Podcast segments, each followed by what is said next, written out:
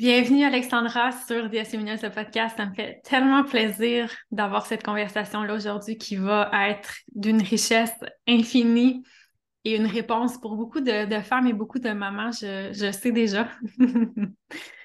Merci Kathleen pour ton invitation. C'est vraiment tout en joie que je suis là aujourd'hui. Avec grand plaisir. Alexandra, je l'ai découverte euh, il y a plusieurs années. Après le décès de ma première fille, j'étais allée dans une lunetterie et la femme qui était là, je ne sais pas comment est-ce qu'on est en venu à parler de ça, mais on a parlé de, ça, puis elle m'a parlé de toi. Parce qu'elle m'a hmm. dit, ah, oh, il y a cette femme-là qui m'a aidée avec mon enfant, puis ça, donne, ça t'aiderait peut-être à savoir ce qui s'est passé ou de t'accompagner dans ça, mais j'étais déjà très bien accompagnée à ce moment-là, donc je n'avais pas été de l'avant à ce moment-là. Mais ça m'était vraiment resté en tête parce que je chantais quelque chose. Euh, comment je peux dire ça? Quelque chose qui, qui, qui est moins d'un concept mental, des, des, théories, des choses comme ça. Je, sentais qu'il y, avait quelque chose qui se passait à un autre niveau après ça, puis je vais euh, on va pouvoir en parler ensemble aussi, puis je vais le mentionner aussi après. Et j'ai revu cette femme-là, je pense que c'est l'année passée que je t'ai contactée, je me souviens bien, en 2022. Bref, j'ai revu cette femme-là encore à la lunetterie, puis j'ai entendu une autre femme qui était enceinte, qui, a dit Ah, j'ai eu ma rencontre avec Alexandra. Puis j'ai dit Ah oui, c'est vrai, cette femme-là m'intéresse, ça m'attire, il y a quelque chose qui. Donc là, j'étais allée vers toi et tu communiques avec l'âme euh, avec l'âme des enfants pour apporter des, réponses, apporter un, regard différent aussi avec ce qui peut se passer comme, comme dynamique, puis pour nous aider aussi, nous, comme parents, comment se, se positionner face à certaines choses.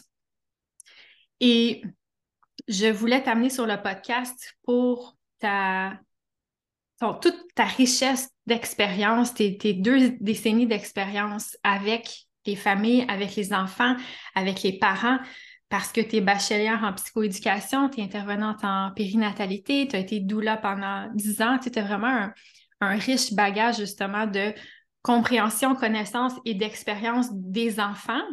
Tu as quelque chose qui n'est pas donné à tout le monde non plus, qui est de communiquer avec l'âme des enfants.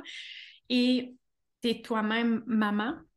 Donc, je voulais t'amener sur le podcast. Euh, je mets la table un petit peu, puis je vais continuer de, de l'élaborer plus tard, mais je voulais t'amener à ce titre-là pour qu'on puisse parler de, du rôle de la femme, du rôle de la mère et de tous ces désirs conflictuels, contradictoires de quand est-ce qu'on devient mère, quand on devient... Là, on est encore une femme, puis on a des désirs, puis après ça, on veut s'occuper de notre enfant, puis là, il y a tout les faudrait que... Donc, hmm. bienvenue sur le podcast. Merci. Et je trouve ça extrêmement sympathique, Kathleen, que tu, en fait, que ça soit euh, dans ton contexte de rendez-vous de lunetterie euh, que, tu as eu euh, l'élan, je dirais, de venir vers moi, parce que la majorité des gens qui me consultent, c'est comme ça que ça se passe.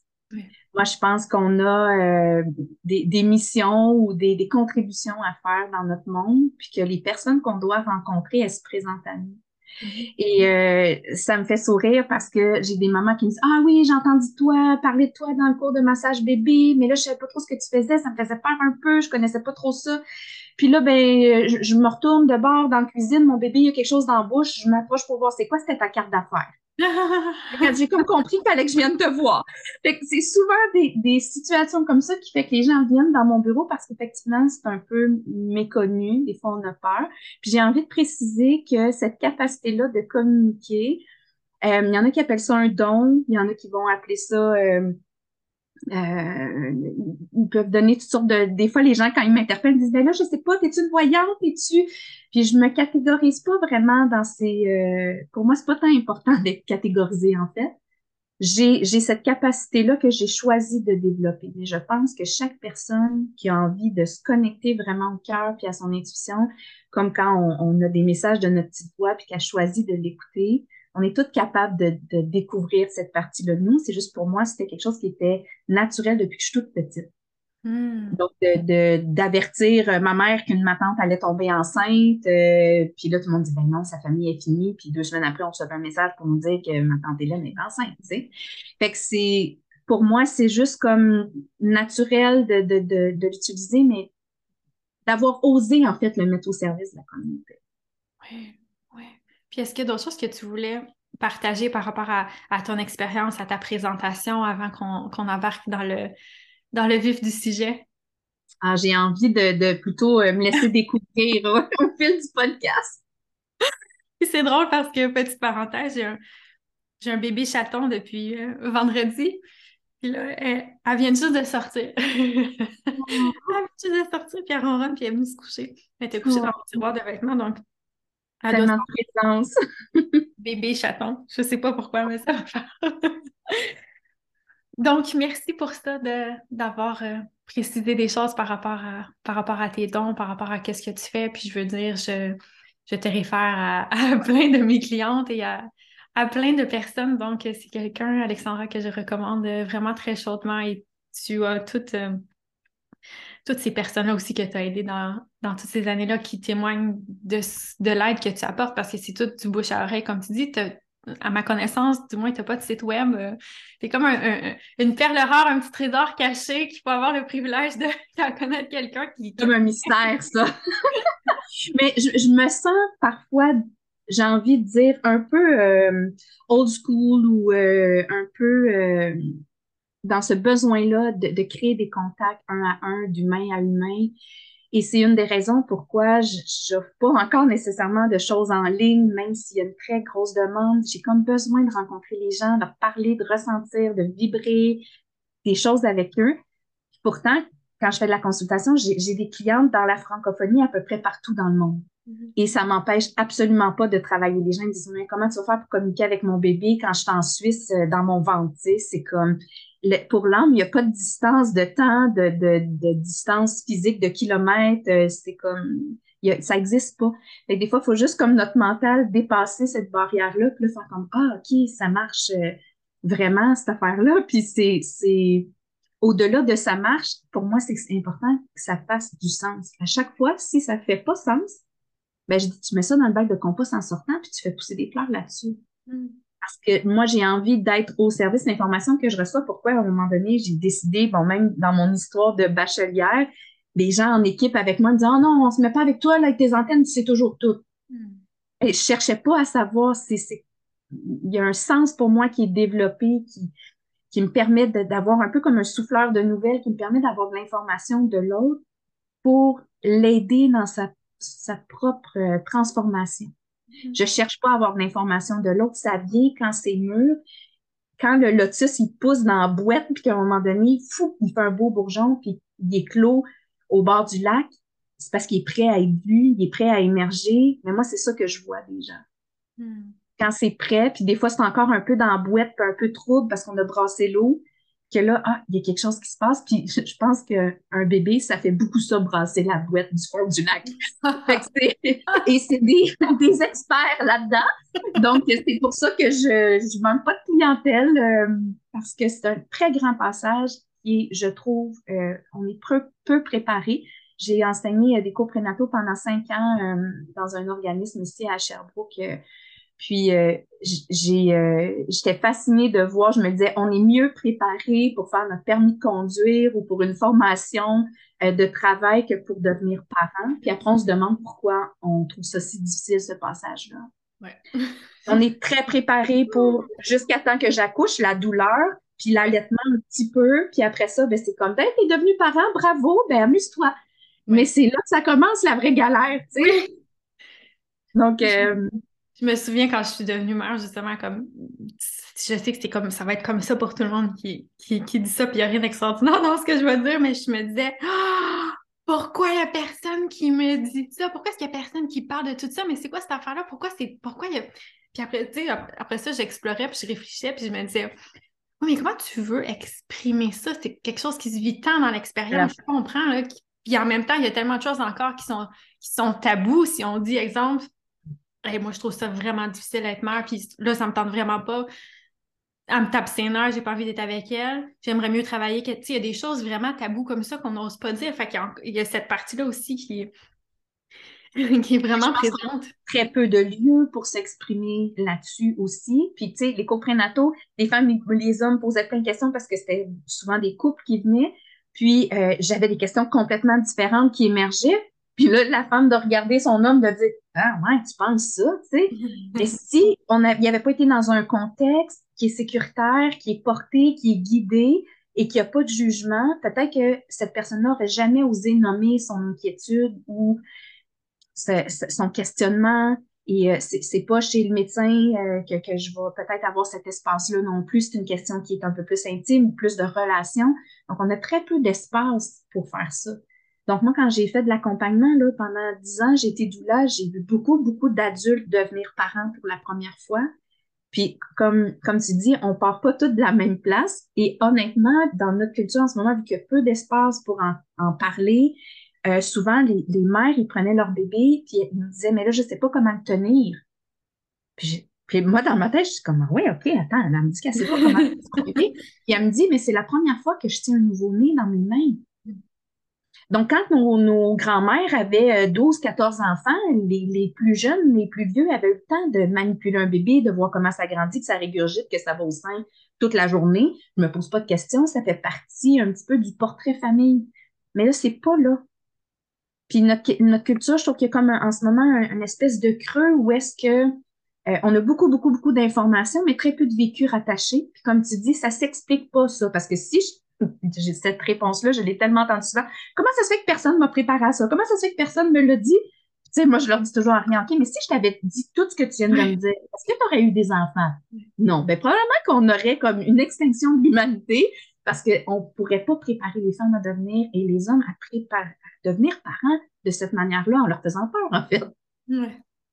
Fait c'est juste de vraiment dans l'expérimentation, mais déjà à la base, moi, souvent, quand je vois qu'un parent est vraiment en difficulté, euh, c'est de, de voir, moi, à la base, ma question, c'est c'était quoi ton désir en devenant parent? Parce que souvent, le, le conflit majeur, il est là. Mon expérience. Ben, c'est que mon expérience ou mes attentes que j'avais en devenant parent ne sont pas répondues parce que ma ah réalité est trop loin de mon désir de base. Puis des fois, mon désir de base est complètement irréaliste.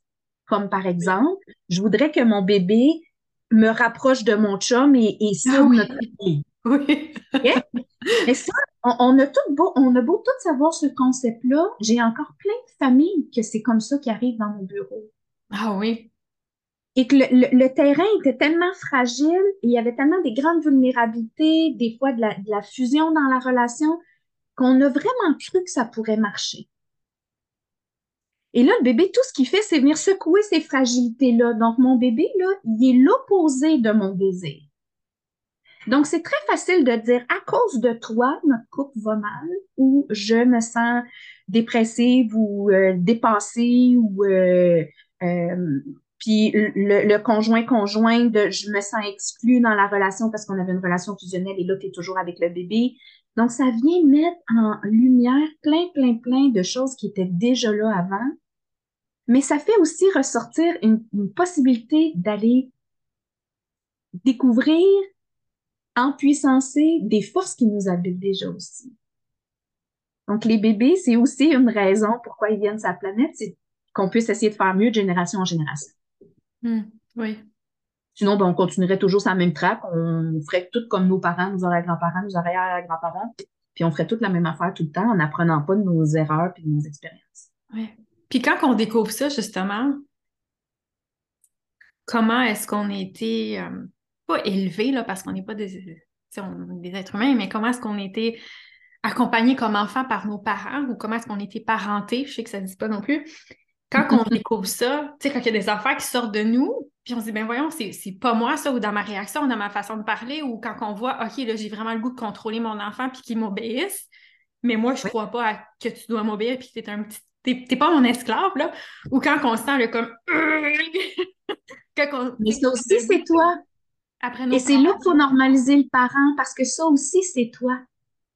Dans ton désir d'être une mère bienveillante, proximale, euh, à l'écoute, ça, c'est, des désirs souvent euh, mentaux, euh, que j'ai lu dans des livres, que c'est un concept que j'aime, j'y crois, puis que j'aimerais vraiment apporter dans ma maisonnée. Mm.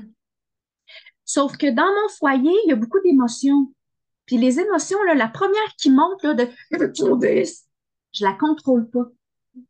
Je contrôle ce que je vais en faire et la prochaine pensée qui va venir. Mais cette vague-là qui monte, je la contrôle pas. Et derrière, je veux que tu m'obéisses, il y a un besoin. Et c'est pas mon enfant qui est déréglé, c'est mon besoin qui est pas comblé. Et elle est là, la grande nuance. Donc, quand il y a des choses qui émergent, qu'on voit que nos parents ont été comme ça avec nous, toi, ton invitation, c'est d'aller voir c'est quoi le besoin pas répondu qu'on a. Absolument. Parce que la majorité des approches que j'observe avec les enfants, c'est là des fois, je, même moi, je me perds un peu en disant comment ça peut fonctionner ça? Puis ce que je vois, c'est que ça les approches autres plus euh, de comportement avec les enfants. Puis je dis pas que c'est pas nécessaire, mais il faut vraiment bien cibler à la base c'est quoi? Parce que si le besoin est chez le parent, mais que je suis toujours en train de vouloir trouver des stratégies, des tableaux d'émulation, des, des, des, petits collants pour que mon enfant il m'obéisse, en fait, je travaille pas sur la bonne personne. Là, j'entends déjà des ding, ding, ding, ding, ding, ding, ding. C'est certaines personnes qui vont l'écouter. Et j'ai oublié de dire, avant qu'on commence, OK? Je suis convaincue que chaque parent qui nous écoute en ce moment, les grands-parents peut-être qui nous écoutent, les éducateurs avec les enfants, les autres professionnels de la santé qui côtoient les enfants, je suis convaincue que chaque humain faisons de notre mieux avec ce qu'on a reçu. Ça, je suis convaincue de ça même si j'ai un parent tout croche, que je me juge, je, je suis convaincue, moi, qu'on fait du mieux qu'on peut avec les outils qu'on a dans notre sac à dos. Et quand on prend conscience de justement des ding ding ding qui popent dans notre tête, moi je vous invite vraiment à ne pas aller dans la culpabilité. Comment est-ce qu'on fait ça? Comment on fait ça? C'est de faire comme Oh, c'est sensible, c'est pas le fun. Donc, plutôt que de partir dans la culpabilité qui est moi en lien avec l'autre et comment j'ai pas été une bonne personne, puis que là, je me juge, puis que l'imposteur arrive, puis que je me sabote, juste d'aller voir, hum, OK, je vais accueillir ça. Je suis déçue avec l'information que j'ai maintenant d'avoir agi comme ça. Hmm. Comment je peux prendre soin de ça chez moi? Puis laisser mon enfant, mon chum, ma blonde à l'extérieur de ça. Comment je peux juste revenir, moi, à avoir su, avec ce que je sais maintenant, j'aurais fait différemment. Mm-hmm. Moi, mes filles, là, ils ont 18 et 20 ans maintenant. Et on est une famille extrêmement proximale. On est un cocon tissé super serré. On a une super belle euh, chimie de famille, tout ça. Mais des gaffes, là, même si on est deux parents qui ont fait des études en psychoéducation, là, mm-hmm. on a échappé on a échappé, puis en vieillissant, on les voit aller, puis on fait comme, ouais, ça va, peut-être qu'on aurait essayé les choses autrement. Mais ça, c'est un peu euh, tricky, là. C'est comme le plan B, tu sais. J'aurais beau essayer 26 fois quelque chose de différent, ça se peut que la, la, la réponse aurait été un peu euh, différente, probablement. Mais il faut pas oublier que l'enfant vient aussi vivre son propre chemin. Hmm. Que l'adulte vient vivre son propre chemin de développement de conscience de soi et des fois, devenir parent, c'est la seule possibilité que je vais avoir pour aller prendre soin de mon enfant intérieur qui, lui, est plein de manque. Ouf. Mm-hmm. Donc, comment est-ce que le parent peut se positionner en découvrant tous ces espaces-là où est-ce que tu dis justement, oh, ici c'est tendre, puis comment est-ce que j'accueille la déception, j'accueille mon émotion, puis la prochaine fois, je vois que c'est c'est préférable que j'agisse de telle façon. Comment est-ce que le parent se positionne aussi, sachant que les deux ont leur, expérience à vivre, les choses qui sont venir ici, avec toute cette panoplie d'émotions-là, toutes les petites affaires qui ressortent tout le temps, qui viennent toutes shaker les, les fondations, qui viennent tout enlever comme les mauvaises herbes et qui nous, ils nous rendent un meilleur humain, entre parenthèses. Hein? Oui. Comment on se positionne dans, dans cette expérience-là qu'à être parent? J'ai envie de dire, rester le plus possible dans un terreau fertile si on veut pousser. Donc, le terreau fertile, c'est premièrement être à l'écoute de soi. Je vois encore beaucoup trop, même dans mon bureau, puis la majorité des gens qui viennent dans mon bureau, ils ont déjà fait un début de démarche, ils ont déjà consulté avant. Puis il y en a plusieurs qui me disent, en toute honnêteté, là, on vient de voir, on sait pas comment ça marche, on sait pas trop si on y croit, mais es comme notre dernière porte de sortie. C'est comme là, il faut qu'il y ait quelque chose qui se passe. Mon enfant, je le comprends pas, puis on a essayé plein d'affaires, on a essayé les, plein de systèmes, puis il n'y a rien qui marche. Et parce, pourquoi? Parce que le, besoin n'était pas ciblé, le travail n'était pas ciblé sur la bonne personne. Mmh, ah, Ça me fait penser à ce que tu dis quand tu dis le travail n'est pas ciblé sur la bonne personne, à, tout le travail que fait euh, Docteur euh, Shifali. Je me souviens plus de son prénom là, pour faire exprès. Non, ça ne dit rien? OK. Non. Et c'est euh, le travail étant pas ciblé sur la bonne personne, c'est ça devient très toxique dans une famille parce que le parent se sent impuissant et il a l'impression que tout essayé, donc inévitablement, c'est l'autre le problème. Parce que moi, j'ai atteint le bout de mes ressources, puis j'ai vraiment tout essayé pour que pour que tu m'obéisses le matin dans la routine, puis là, je mets obéir entre guillemets, parce qu'il y a quand même une hiérarchie par enfant où est-ce que c'est moi qui fais des demandes et je souhaiterais une collaboration de ta part. Mais c'est un souhait. Ça se peut que ce matin-là, tu collabores pas. Et ça va être à moi, adulte, de trouver une stratégie pour qu'on puisse arriver à la garderie à peu près à l'heure. Puis peut-être que je vais devoir préparer des choses autrement dans ma routine parce que c'est moi l'adulte. Et l'adulte, en moi, doit tenir l'espace sécuritaire. Donc, si moi, je suis en train de me désorganiser, c'est sûr que mon enfant se désorganise dans la routine du matin. Donc, si moi, je cherche mon porte-document, mon lunch n'est pas prêt, ma blouse est froissée, puis que je capote parce que j'ai un meeting full important, c'est sûr que j'ai un matin de chenoute. C'est sûr. Oui. Mon enfant n'a pas la capacité émotionnelle de dire hum, je pense que maman est vraiment stressée ce matin. Oh oui, c'est vrai, son meeting dépend vraiment de moi. Il va payer l'hypothèque cette année, donc c'est vrai, je devrais bien, vraiment bien faire ça ce matin. Désir de qu'ils comprennent ça, mais il n'y a pas une maturité ni cognitive ni affective pour faire ça. Mon parent est désorganisé, mon parent est le pilier, ma vie en dépend, surtout dans le 0-2 ans. Si, pour, pour la survie, là, donc si mon, parent n'est pas un pilier sécuritaire, c'est sûr que je me désorganise. Hmm. Et me désorganiser peut être dans une grande, grande exploration de comportement qui va attirer l'attention de mon parent ou qui va le faire réagir pour lui montrer que je suis en difficulté. Ou il va avoir une espèce de, de recul de la part de l'enfant où on donne l'impression qu'il n'y a rien qui le dérange puis qu'il collabore, mais en fait, il reste à l'écart pour se protéger parce que le chaos est trop stressant pour lui. Mm-hmm.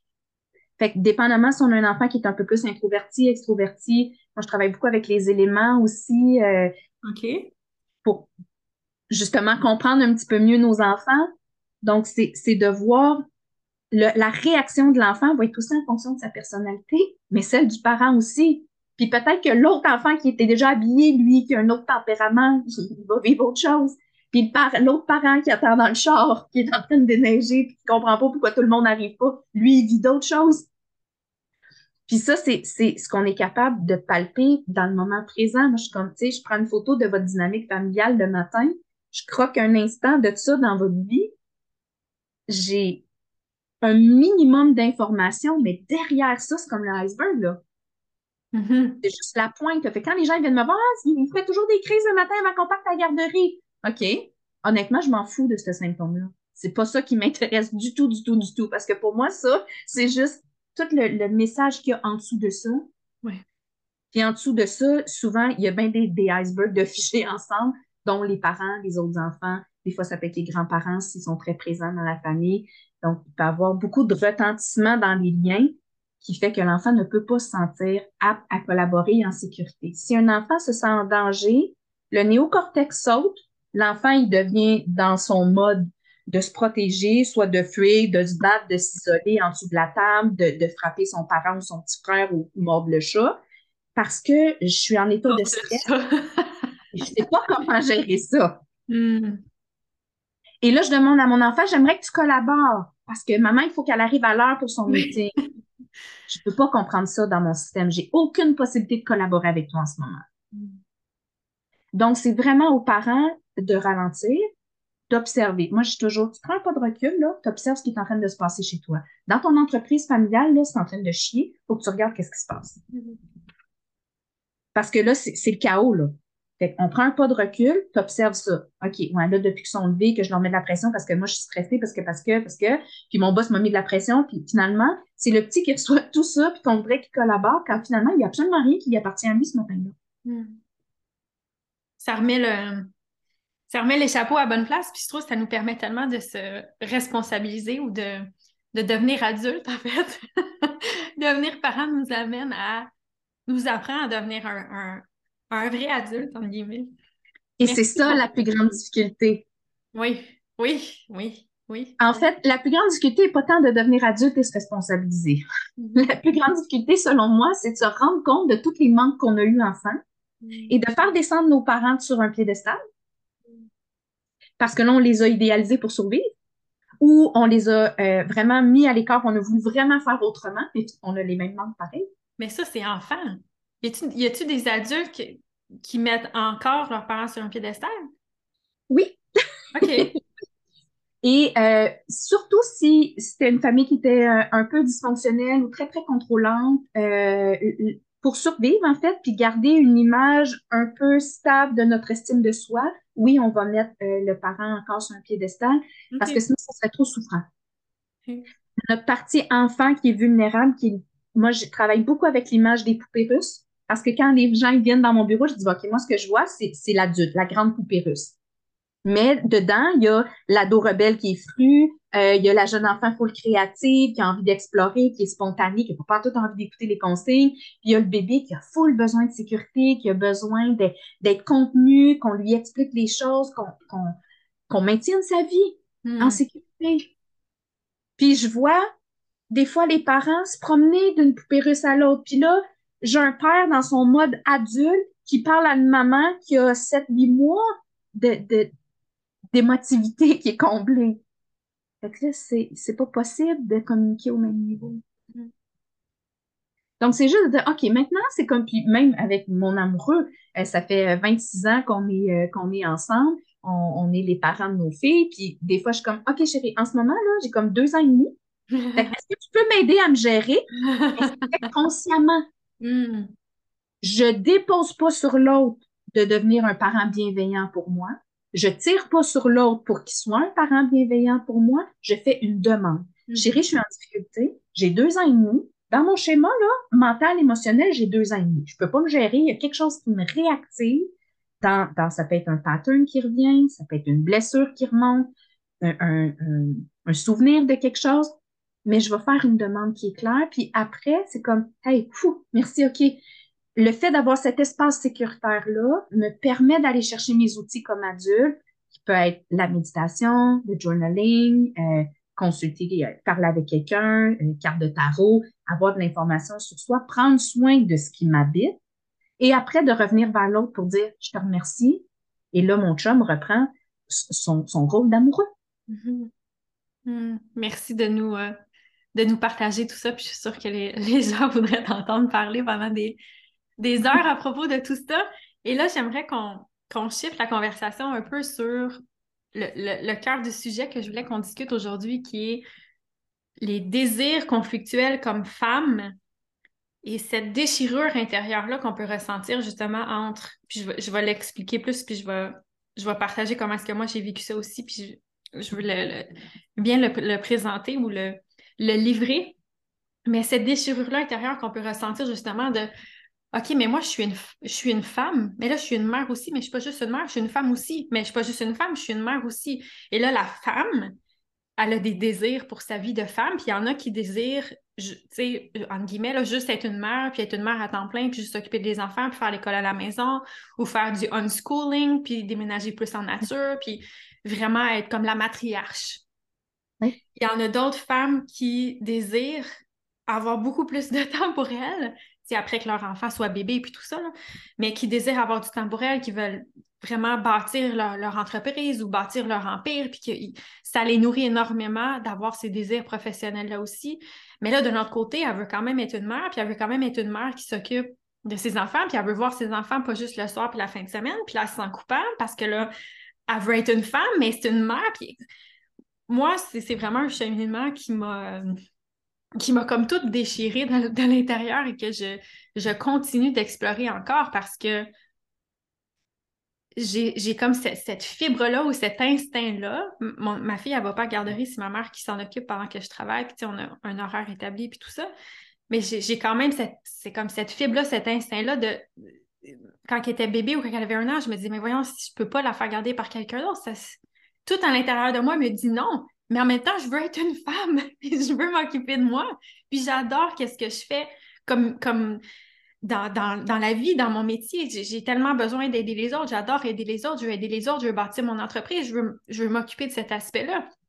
Puis là, il y a tout ce conflit intérieur-là, en plus avec tout ce qu'on voit qui se passe dans le monde, qui, qui se passe dans le collectif, qu'est-ce qu'ils font à l'école, puis là, je veux dire, puis des affaires qui n'ont pas d'allure de qu'est-ce qui se passe à l'école, ça n'a pas de bon sens. Puis là, je me dis, ben voyons, je ne peux pas envoyer mon enfant là-dedans, je ne peux pas envoyer mon.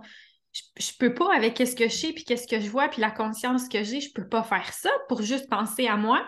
Peux-tu nous aider à démêler tout ça, de savoir comment est-ce qu'on. Tu sais, qu'est-ce qu'on fait avec ça, autant du côté de la femme, puis de l'adulte, mais aussi des besoins de l'enfant? Oui. Je trouve ça vraiment intéressant que tu me poses cette question-là parce que dans ma pratique, l'angle qui m'intéresse le plus souvent, c'est celui de l'enfant. Parce que, évidemment, longtemps, j'ai dit un peu à la blague quand je faisais de l'accompagnement à la naissance, j'ai vu euh, à peu près 300 bébés naître, là. Et à chaque fois que les, les parents arrivaient, je, disais dans ma tête intérieurement, mais moi, c'est le bébé qui m'intéresse, tu sais. Mais il a besoin d'un véhicule pour venir jusqu'à moi, puis il a besoin que quelqu'un paye pour que ça rencontre. Fait que je suis obligée un peu de composer avec les parents. longtemps, j'ai compris que j'étais vraiment au service des bébés. Puis je suis bien heureuse d'avoir cette, euh, cette mission-là parce qu'il y a très peu d'intervenantes qui travaillent dans la préconception puis dans le 0-5 ans. Fait que j'ai envie d'honorer ça. Et je pense que c'est important de faire justement le parallèle entre notre bébé a des besoins et l'adulte a des besoins aussi. Et là, tantôt, tu disais, mais je suis une mère, euh, je suis une femme, puis j'ai envie de dire, oui, tu es une amoureuse, tu es une sœur, tu es une amie, tu es une travailleuse, tu es une citoyenne. On a tous ces rôles-là. Et choisir de nourrir un rôle ou choisir de, de nourrir un archétype en nous, c'est de renoncer temporairement à l'autre. J'ai pas le choix, c'est ça le choix. Si je choisis de faire un smoothie à mangue, ben peut-être que c'est pas le fun que je mette des bleuets dedans. Il va falloir choisir ce matin-là, puis demain, je fais un autre choix. Selon ce que mon corps me dit qu'il a besoin. C'est la même chose. Et moi, je vois beaucoup de parents pour se sentir légitimes dans leurs besoins, je vais te donner un exemple après, ils, mettent ça un peu sur le dos de l'enfant. Comme par exemple, j'ai besoin vraiment de connexion avec mon bébé pour apprendre à me faire confiance, à connaître ce bébé-là qui arrive dans nos vies, qui est un grand mystère parce qu'on le connaît pas. Il parle peut-être pas la même langue que nous. Peut-être que dans un plan karmique, on s'est jamais rencontré. Fait que c'est vraiment une petite bébite nouvelle qui arrive, puis je sais pas trop quoi faire avec elle. Et j'aurais vraiment besoin de temps d'être dans mon cocon sécuritaire, de juste allaiter, un peu dans la pénombre pour que mes hormones d'attachement se mettent en place, que mon ocytocine soit au top et que je me sente compétente comme mère. Et là, elles vont me dire, plutôt que d'honorer ça et dire, j'ai pas le goût d'avoir de la visite parce que je suis en train de créer des liens d'attachement avec mon bébé, fait que non, vous pouvez pas venir me voir chez nous, mais vous pouvez laisser des muffins à pas. Vont dire, ah, mais tu sais, mon bébé a beaucoup de difficultés à dormir s'il y a des gens, euh, il, va sauter des tétés, euh, ils vont parler de leurs besoins à partir de leur bébé. Parce qu'il le... sincèrement que c'est, que c'est ça aussi. Absolument, absolument. Parce que la maman est tellement dans une fusion énergétique avec son bébé. Et jusqu'à l'âge de 7 ans, le bébé n'a pas de corps énergétique qui lui appartient à lui il est encore fusionné dans celui de son parent principal, qui est majoritairement souvent la mère, vu qu'elle a été le vaisseau pour le mettre au monde. Donc, cette confusion-là, où est-ce qu'on n'arrive comme pas à démêler, amène des répercussions et des comportements chez l'enfant qui vont nous faire croire qu'on a raison. Hmm. Comme par exemple, mon bébé devient, euh, je le mets en guillemets, là, super sauvage quand la visite vient, euh, il va se mettre à pleurer, euh, pourquoi? Parce que le message qu'il envoie, c'est Ah mon Dieu, la visite, c'est pas bon pour nous, puis euh, ça va tout mélanger notre routine, puis après ça, tu vas être irritable toute la soirée. Ma croyance est tellement là parce que mon besoin n'est pas comblé, puis je patauge là-dedans pour essayer de trouver de la lumière, que mon bébé lui fait comme Ah, OK, c'est ça qu'on attend de moi. Ben, parfait. Parce que moi, ce que je veux, c'est que tu te rassures. Parce que si tu n'es pas rassuré, moi, je ne suis pas rassurée. Fait qu'est-ce que je vais faire? Ben, je, vais faire ce que tu me demandes. Donc, on va utiliser le même chemin neuronal. Ça, ça vaut pour beaucoup de mamans qui ont peur de laisser leur bébé dormir, qui ont des bébés qui ne dorment pas la nuit. Fait que plutôt que de prendre le bébé puis faire un entraînement au sommeil, puis avec toutes sortes de stratégies que je suis plus ou moins d'accord la majorité du temps, on va venir travailler sur le besoin de sécurité de la maman. T'étais comment, toi, la nuit, quand t'étais petite? J'avais hyper peur. J'ai dormi super longtemps avec mes parents. J'ai fait beaucoup de cauchemars. Il fallait toujours qu'il y ait une lumière. Il fallait toujours que ma porte soit ouverte. Comment tu vas être rassurée, toi, de dormir la nuit quand tu sais que tu es responsable d'un nouveau-né puis que tu as lu plein d'affaires sur les risques de la nuit, là? Comment tu peux faire pour te rassurer, toi, là-dedans? Quand même, vibratoirement sur notre planète, la nuit, quand la pénombre tombe, on a un petit peu plus d'anxiété que la majorité de la journée. Comment tu peux te rassurer vraiment? Quand même, je te ferai un entraînement au sommeil, là. Ça tiendra jamais dans le temps. Parce que le parent est pas rassuré. Donc, un parent, pour rassurer, ce qu'il a besoin, c'est d'entendre son bébé pleurer pour être sûr qu'il respire encore. Le bébé, à toutes les deux heures, il va l'appeler. Tu as besoin de ça pour rassurer, pas de problème. Moi, je suis capable de me faire ça, moi, pour toi, tu sais. Et là, les parents, je suis pas en train de dire qu'à chaque fois qu'il y a une difficulté de sommeil ou d'endormissement, c'est parce que vous êtes insécure. C'est important, ça, de, de, nuancer. Je lance des pistes de ce que j'ai observé beaucoup en pratique privée. Mais chacun, on a notre dynamique, puis chaque bébé a aussi sa façon de fonctionner, d'attirer l'attention de son parent, de nommer ses besoins, parce qu'ils n'ont pas tant de stratégie, là, nos bébés, quand on y pense. Ils n'ont pas de cognition nécessaire pour nous expliquer, faire le chemin dans leur tête avant de nommer des choses. Donc, tout se passe au niveau vibratoire, émotionnel. C'est là les portes d'entrée. Donc, ils vont réagir avec ces mêmes portes-là. Puis plus on les observe, c'est fascinant de voir dans mon bureau, là, moi, j'ai vraiment vu des miracles. Là. On parle d'un problème de sommeil ou de, rigidité, par exemple, tonique, un bébé hypertonique, toujours arqué par l'arrière.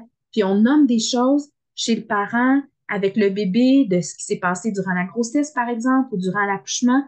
Puis un bébé tout mou, tout mou qui, qui se dépose dans les bras de ses parents. Wow. Puis là, le papa qui me regarde les yeux pleins d'eau puis dit, ben voyons, mon bébé n'a jamais été relax de même.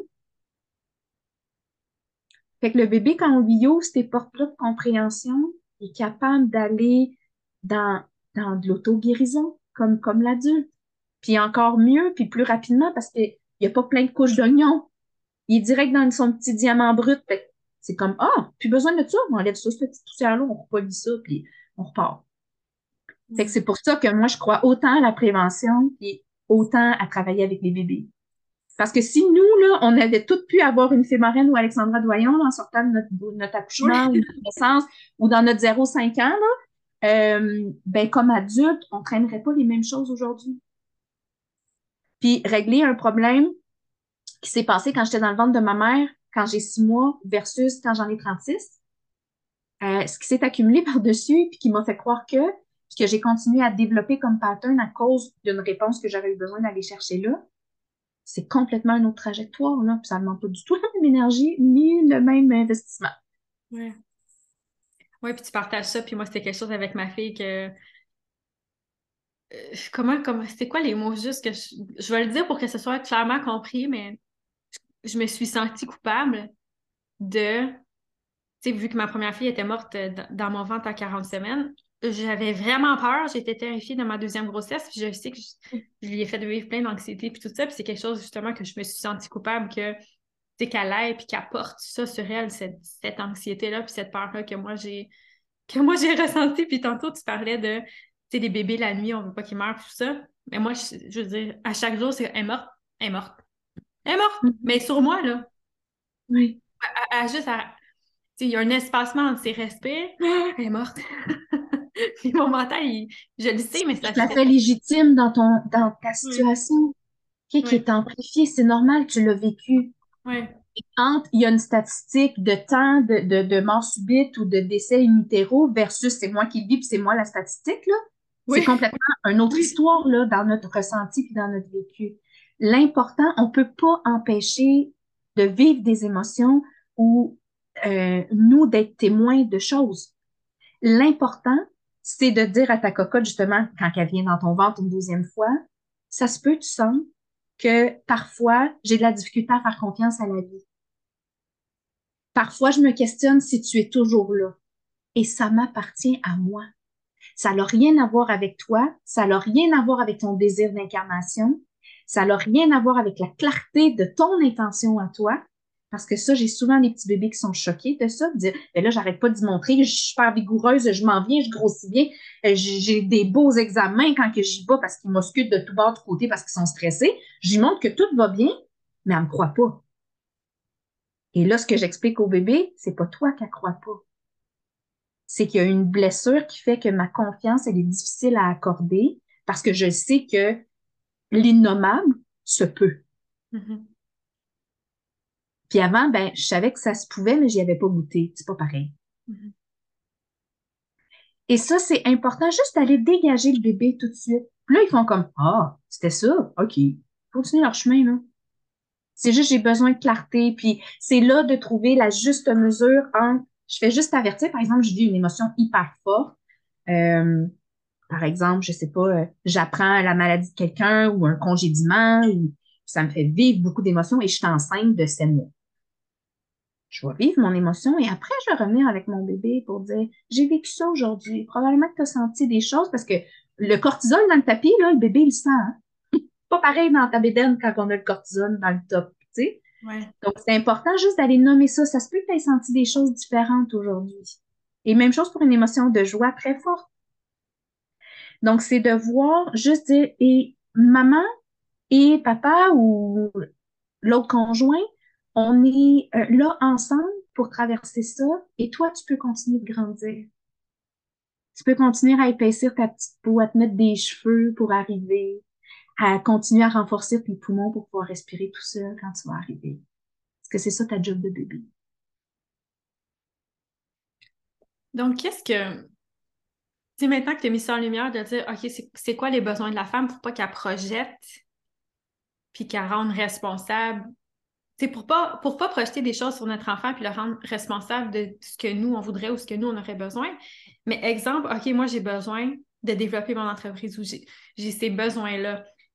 je, je, veux dire, il y a plein de mes clientes qui sont comme ça, qui sont déchirées entre les deux, puis ça les retient dans leur entreprise, puis qui ils se sentent coupables pour leur enfant, puis là, ils veulent faire le meilleur parce que on s'est fait dire tellement aussi de il faudrait que, puis tu devrais faire ci, puis là, si tu fais pas ça, là, c'est toxique, ça, c'est pas simple. Là, on est comme ah, c'est quoi la bonne affaire, c'est quoi je fais, parce que moi j'ai mes besoins, mais je veux pas, tu sais, je veux pas détruire le futur de ma famille parce que moi je veux penser à moi-même, puis je vais t'envoyer à l'école, mettons, ou à la garderie parce que moi je pense à moi, puis moi j'ai des besoins de femme, mais je sais que je t'envoie dans des affaires qui sont euh, imparfaites et, euh, toxiques à certains égards. Mais la vie est imparfaite, hein? Mm-hmm. Et même une maman, puis bon, moi j'ai tenté l'expérience là avec les filles, euh, j'ai été euh, par choix vraiment, euh, puis par expérience un peu décevante, j'ai fait le choix de rester à la maison avec nos filles et de développer ma communauté, donc de, de créer des activités mère-enfant avec le centre communautaire dans les parcs, parce que moi j'avais besoin de me relier avec des mères. Et ben mes filles euh, avaient besoin de dehors, de jouer, d'explorer, de rencontrer de temps en temps des nouveaux amis, puis euh, de vivre leur vie d'enfant. Et moi, j'ai fait ce choix-là pour plein de raisons. Puis, mais même en faisant ce choix-là d'être à la maison, ben, il a fallu que je fasse des choix par rapport à ne pas développer, par exemple, mon expertise professionnelle. Puis en même temps, ben, c'était facile. Moi, c'est mon expertise professionnelle parce que mon bagage de maman, il me sert dans, dans, dans mon expérience de travail professionnel. Mais si, par exemple, je suis en train de développer un gros projet, puis que là, je dois le mettre sur pause, bien, effectivement, j'ai des choix à faire et je dois m'accompagner là. Un enfant est capable de s'adapter à beaucoup de choses tant qu'il demeure en sécurité, qu'il peut se sentir en sécurité, développer un lien d'attachement, parce que des fois, j'ai vu des parents qui pensent qu'il y a le meilleur dans, leur perception de, par exemple, rester à la maison, faire l'école à la maison, mais c'est des parents qui sont complètement dépassés, hyper frustrés. Euh, le ton de voix monte souvent à la maison, c'est le chaos au niveau de l'environnement parce que j'y arrive pas, parce que je me sens dépassée et je culpabilise beaucoup mes enfants de mon mal-être. Je sais pas si c'est mieux ça que d'aller à la garderie imparfaite. Parce que moi, je pense qu'il n'y a pas de milieu parfait. C'est comme les femmes disent, ah, mais moi, je vais accoucher euh, chez nous, euh, dans le bain, euh, comme ça, je n'aurai pas de protocole, je vais être bien, je vais être toute seule. Oui, mais ça amène autre chose. C'est jamais noir ou blanc, comme, il y a tout le temps du bon, puis du négociable, puis du moins, du plat dans chaque situation. Et c'est pour le parent d'aller voir avec quoi moi je suis capable de composer. Parce qu'il y a bien mères qui me disent, moi, j'aimerais vraiment ça rester à la maison. Je sais que c'est ça qu'il faudrait que je fasse le mieux, là, mais je me connais dans mon impatience, dans mon besoin de relation, dans mon besoin de, de transcendance, de me dépasser. Je sais que je vais être toxique pour mes enfants à journée longue.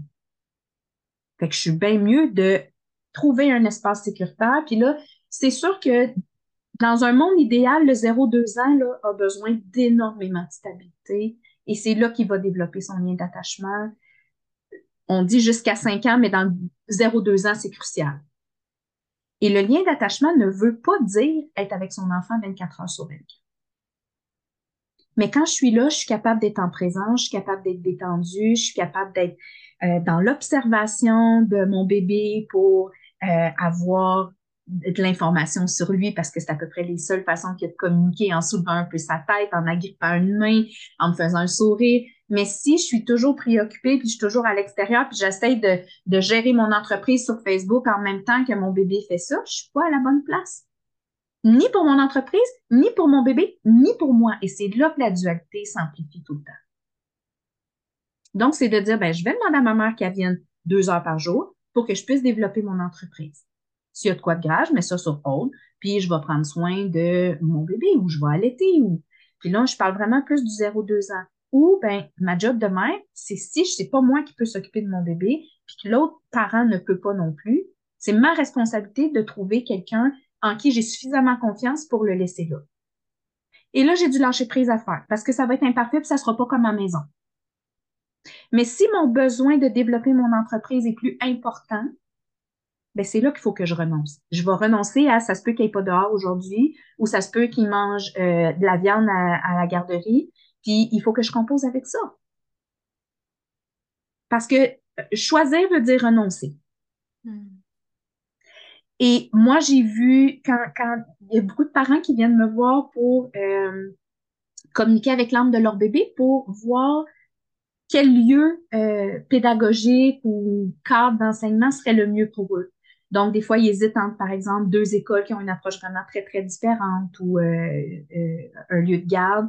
Et quand je questionne l'enfant, souvent, c'est très particulier parce que le parent il est convaincu que son enfant a besoin d'aller, je sais pas, dans une école Waldorf, par exemple, ou Montessori, ou vraiment pédagogie ouverte. Et l'autre enfant, ce qu'il me dit, c'est non, non, non, moi, je vais me sentir perdu là-dedans. Là. Moi, j'ai besoin de structure, j'ai besoin d'être assuré, j'ai besoin d'avoir toujours les mêmes amis, le même environnement, le même cadre de travail.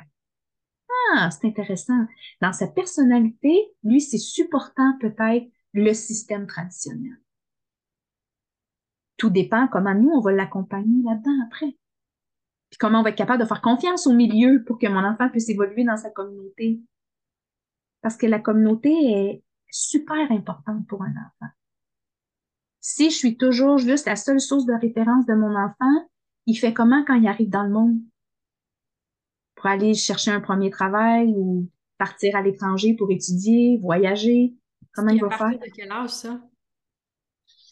Ça, dépend vraiment de, de je dirais, de la, il y a des bébés c'est beaucoup plus facile de d'aller vers l'autre, d'aller vers l'extérieur de par sa personnalité. Puis il y a d'autres bébés qui, si je regarde euh, juste mes deux filles, sont complètement différentes dans leur tempérament. Puis il y en a une qui a eu besoin beaucoup plus de proximité, puis qu'on allège un petit peu le, la routine, euh, qu'on diminue un peu les, les exigences. Puis l'autre a navigué là-dedans, puis ça ne dérangeait pas trop, mais c'était par rapport à le sommeil qu'elle peut avoir besoin de plus d'accompagnement.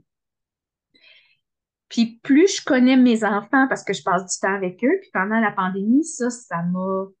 Le mot que j'ai, c'est percuté c'est que j'ai eu tellement, tellement de demandes de consultation. tout le monde était en shutdown, puis moi, je travaillais euh, genre 12 heures par jour sur Zoom, en plus, euh, tu sais, toute la journée devant un écran. Puis là, je rentrais dans toutes les maisons, dans toutes les familles, et tous les parents, tous les enfants, ils étaient là. Euh, j'étais vraiment épuisée après ça. Puis ce qui m'a percuté, ça a été les parents me disaient, mais moi, je les connais pas, mes enfants. Je sais pas quoi faire avec eux dans la journée. Et ça, moi, je trouve ça troublant. Parce que même si ton enfant passe 5, 6, 7 heures, 8 heures à la garderie, quand il arrive le soir, il y a, oui, il y a la routine, les devoirs du plus vieux peut-être, du souper, du bain, tout ça. Mais dans quel état je le fais? Dans quel présent je le fais? Et si j'étais capable d'honorer ce besoin de femme-là, peut-être dynamique, qui a besoin de se nourrir mentalement, intellectuellement, puis que j'ai écouté un podcast en m'en revenant du travail, que j'ai été dîner avec des collègues de travail, que je suis allée marcher sur mon heure de midi, quand j'arrive, je suis disponible pour mon enfant. Mais ça, c'est vrai que ça prend une discipline, puis il faut se responsabiliser. Et ce que j'observe, il y a une grande difficulté à se responsabiliser parce qu'il y a beaucoup d'enfants. C'est sûr, quand les gens viennent me voir, j'ai un faible pourcentage, malheureusement, qui vient me voir en me disant tout va bien, mais on vient en prévention, on veut faire un petit nettoyage de l'accouchement ou de parce qu'on a des petites questions ou on veut juste savoir un petit peu c'est quoi la mission de notre bébé pour mieux l'accompagner. C'est peut-être 5-10 de ma clientèle. Dans un monde idéal, j'aimerais que ce soit tout le monde qui vienne. Comme les bébés passent en dessous des mains d'un ostéopathe après l'accouchement, j'aimerais qu'ils passent dans mon bureau. Et ça, ça prendrait d'autres fémarines, je suis d'accord, mais c'est, je pense qu'on sous-estime un petit peu l'impact que ça peut faire d'accompagner émotionnellement un bébé parce que ça met déjà plein de choses en lumière chez le parent. Et ça fait que le parent se sent plus outillé, plus compétent. Puis le bébé sent moins comme justement, euh, je suis il y a des parents qui viennent me voir et qui me disent On dirait que mon bébé est brisé, je sais plus quoi faire avec.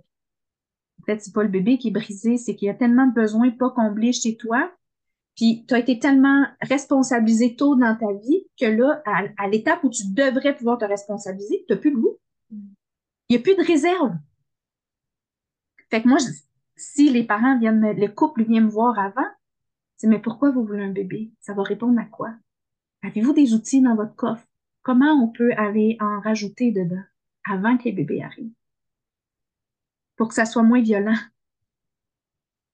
Puis là, il y a peut-être des femmes euh, enceintes qui m'écoutent ou des femmes qui ont un désir de bébé qui nous écoutent.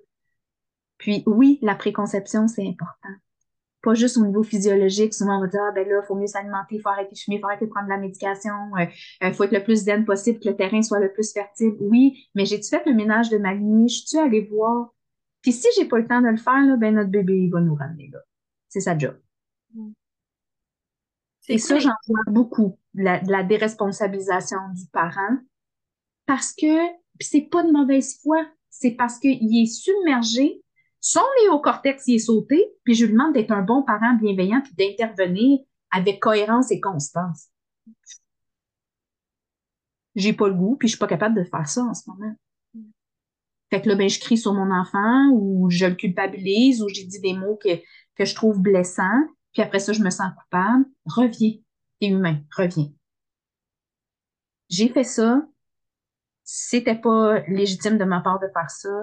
Je suis désolée envers toi. Je reprends ce que je t'ai donné comme mot blessant, comme geste. Je reprends ça et je me responsabilise avec ça. Mais tous les parents en échappent, là. Hein? Il y a personne, j'ai jamais vu de parents de cailloux dans, dans mon bureau, là sont parfaits tout le temps, euh, tout le temps sa même zone. Ça n'existe pas, ça. Puis peut-être sur Instagram, je sais pas, j'ai pas.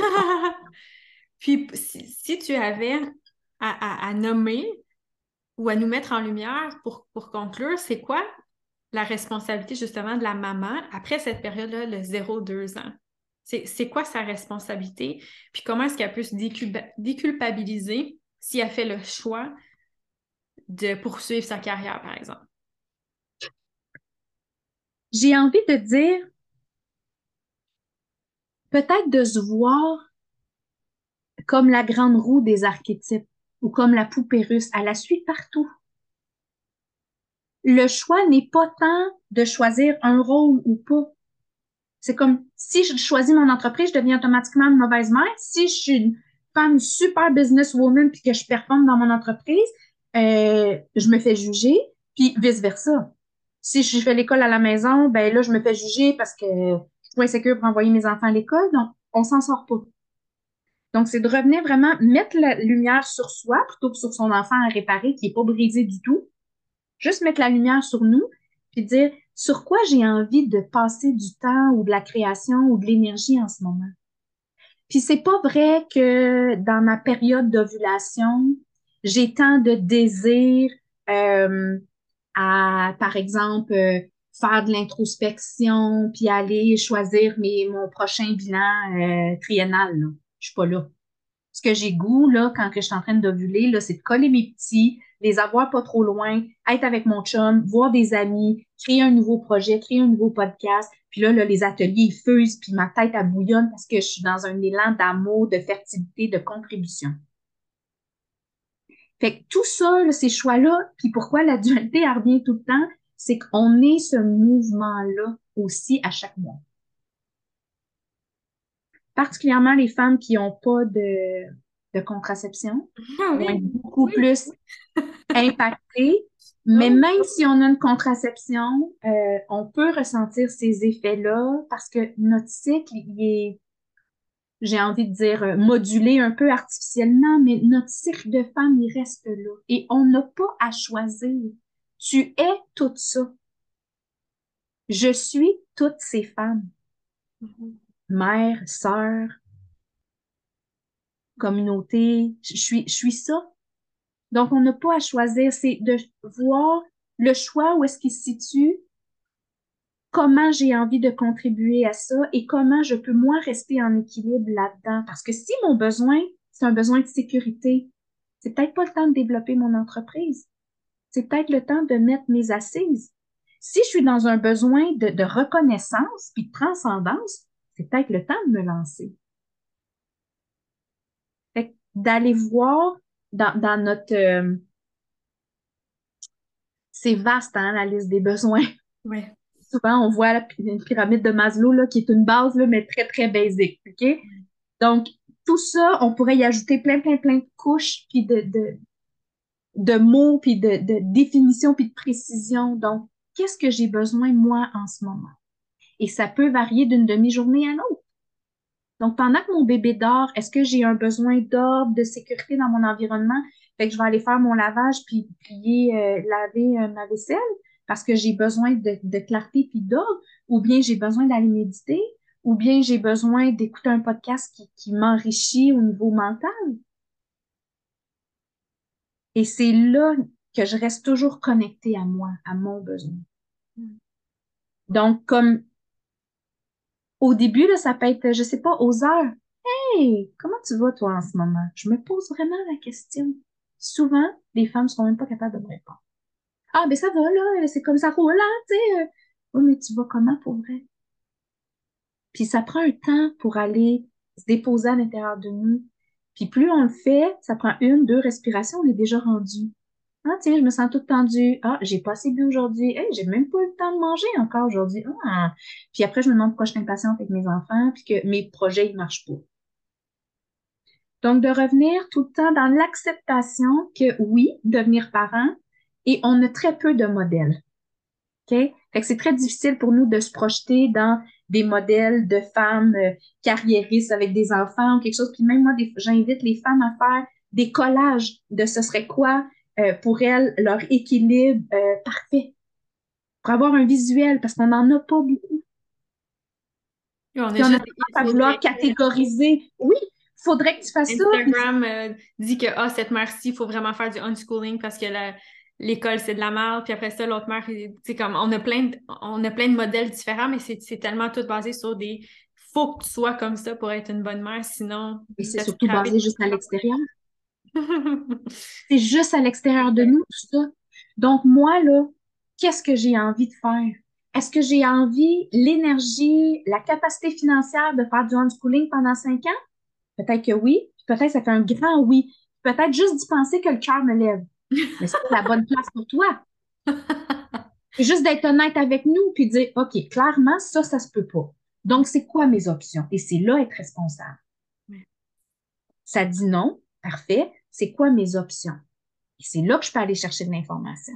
Ouais. Mais il y a pas de modèle. qu'on a besoin pour voir c'est quoi nos oui puis nos non. Puis là, là d'aller dans notre créativité ou d'aller voir des options. Oui, puis des fois, quand j'ai un message contradictoire entre le parent et le bébé dans des besoins, par exemple, de, de je sais pas, euh, je donne un exemple, je veux accoucher euh, dans l'eau, euh, puis le bébé me dit non, non, non, non, non, moi je suis un bébé d'air, quand je vais arriver, j'ai vraiment besoin de prendre mon premier respire dans l'air. Ben, on, on va en jaser. c'est comme moi, j'aurais besoin de ça pour me détendre, je me sens en sécurité dans l'eau, tout ça. Puis bébé, de, de voir jusqu'où je peux aller là-dedans. Puis peut-être que ben, quand la tête sera couronnée, je sortirai du bain. Puis que tu pourras naître dans l'air parce que c'est ça ton besoin. Hmm. Puis là, il y a toute la part de féministe en nous, de c'est mon corps, je vais pas accoucher comme que je veux. Puis là, ça, c'est encore là nos besoins de, de se reconnaître, de, de, de se faire valoir, d'avoir de, l'importance dans notre vie. Oui, mais si j'ai un bébé qui pleure les deux premiers mois de sa vie parce qu'il est né dans l'eau et il ne sait pas qu'il est arrivé à chaque fois qu'il se réveille, aïe aïe, petit. C'est peut-être un mauvais deal. Fait qu'au bout du compte, des fois, notre petit, je suis peut-être mieux de sortir à la dernière contraction, même si c'est pas ça que j'avais dans mon grand plan. Puis des fois, juste en en parlant avec le bébé, ça se négocie. On lui explique pourquoi, il nous explique pourquoi, puis on fait comme Ah, OK, c'est ça le besoin derrière. C'est ça l'expérience que tu as besoin de vivre. OK. Hmm. Merci Alexandra d'avoir mis euh, toutes ces magnifiques choses-là lumière, puis d'avoir permis justement à tellement de parents de, de mieux se comprendre, de mieux se, être outillés pour savoir aussi questions à, à découvrir, à mettre en place, à explorer. Puis c'est vraiment ce fil conducteur-là que tu as, que as nommé tout le long de l'épisode, qui est de, de nommer nos besoins, d'aller voir qu'est-ce qu'on a besoin comme, comme adulte pour se responsabiliser, puis justement offrir ensuite le meilleur de nous à, notre, à nos enfants. Où est-ce qu'on peut te, mm-hmm. te retrouver? On peut pour le moment me retrouver sur Facebook sous Fémarène et Béden. Donc, j'ai une page pro qui est là et éventuellement un site qui est en construction.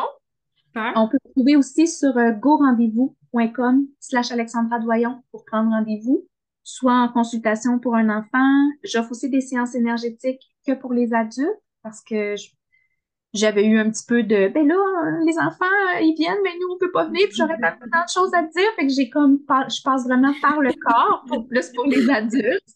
Donc euh, il y a ça puis il y a les euh, les séances de mouvement authentique ou les ateliers aussi que que j'offre qui sont habituellement euh, publiés sur la page Facebook. Mais vous pouvez aussi les voir dans dans le Go rendez-vous. Puis d'offrir justement des tentes rouges, des cercles pour les femmes, des yoni steam, des ateliers de mouvement authentique. Pour moi, c'est de prendre soin de la femme pour qu'elle ait de l'espace pour après arriver chez elle avec de la nourriture à partager avec ses enfants. Donc, c'est pour ça que je côtoie un peu les, les deux, les deux pôles.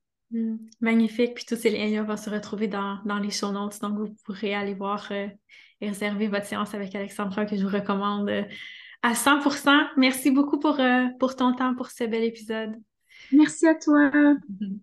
Bonne semaine. Bonne semaine.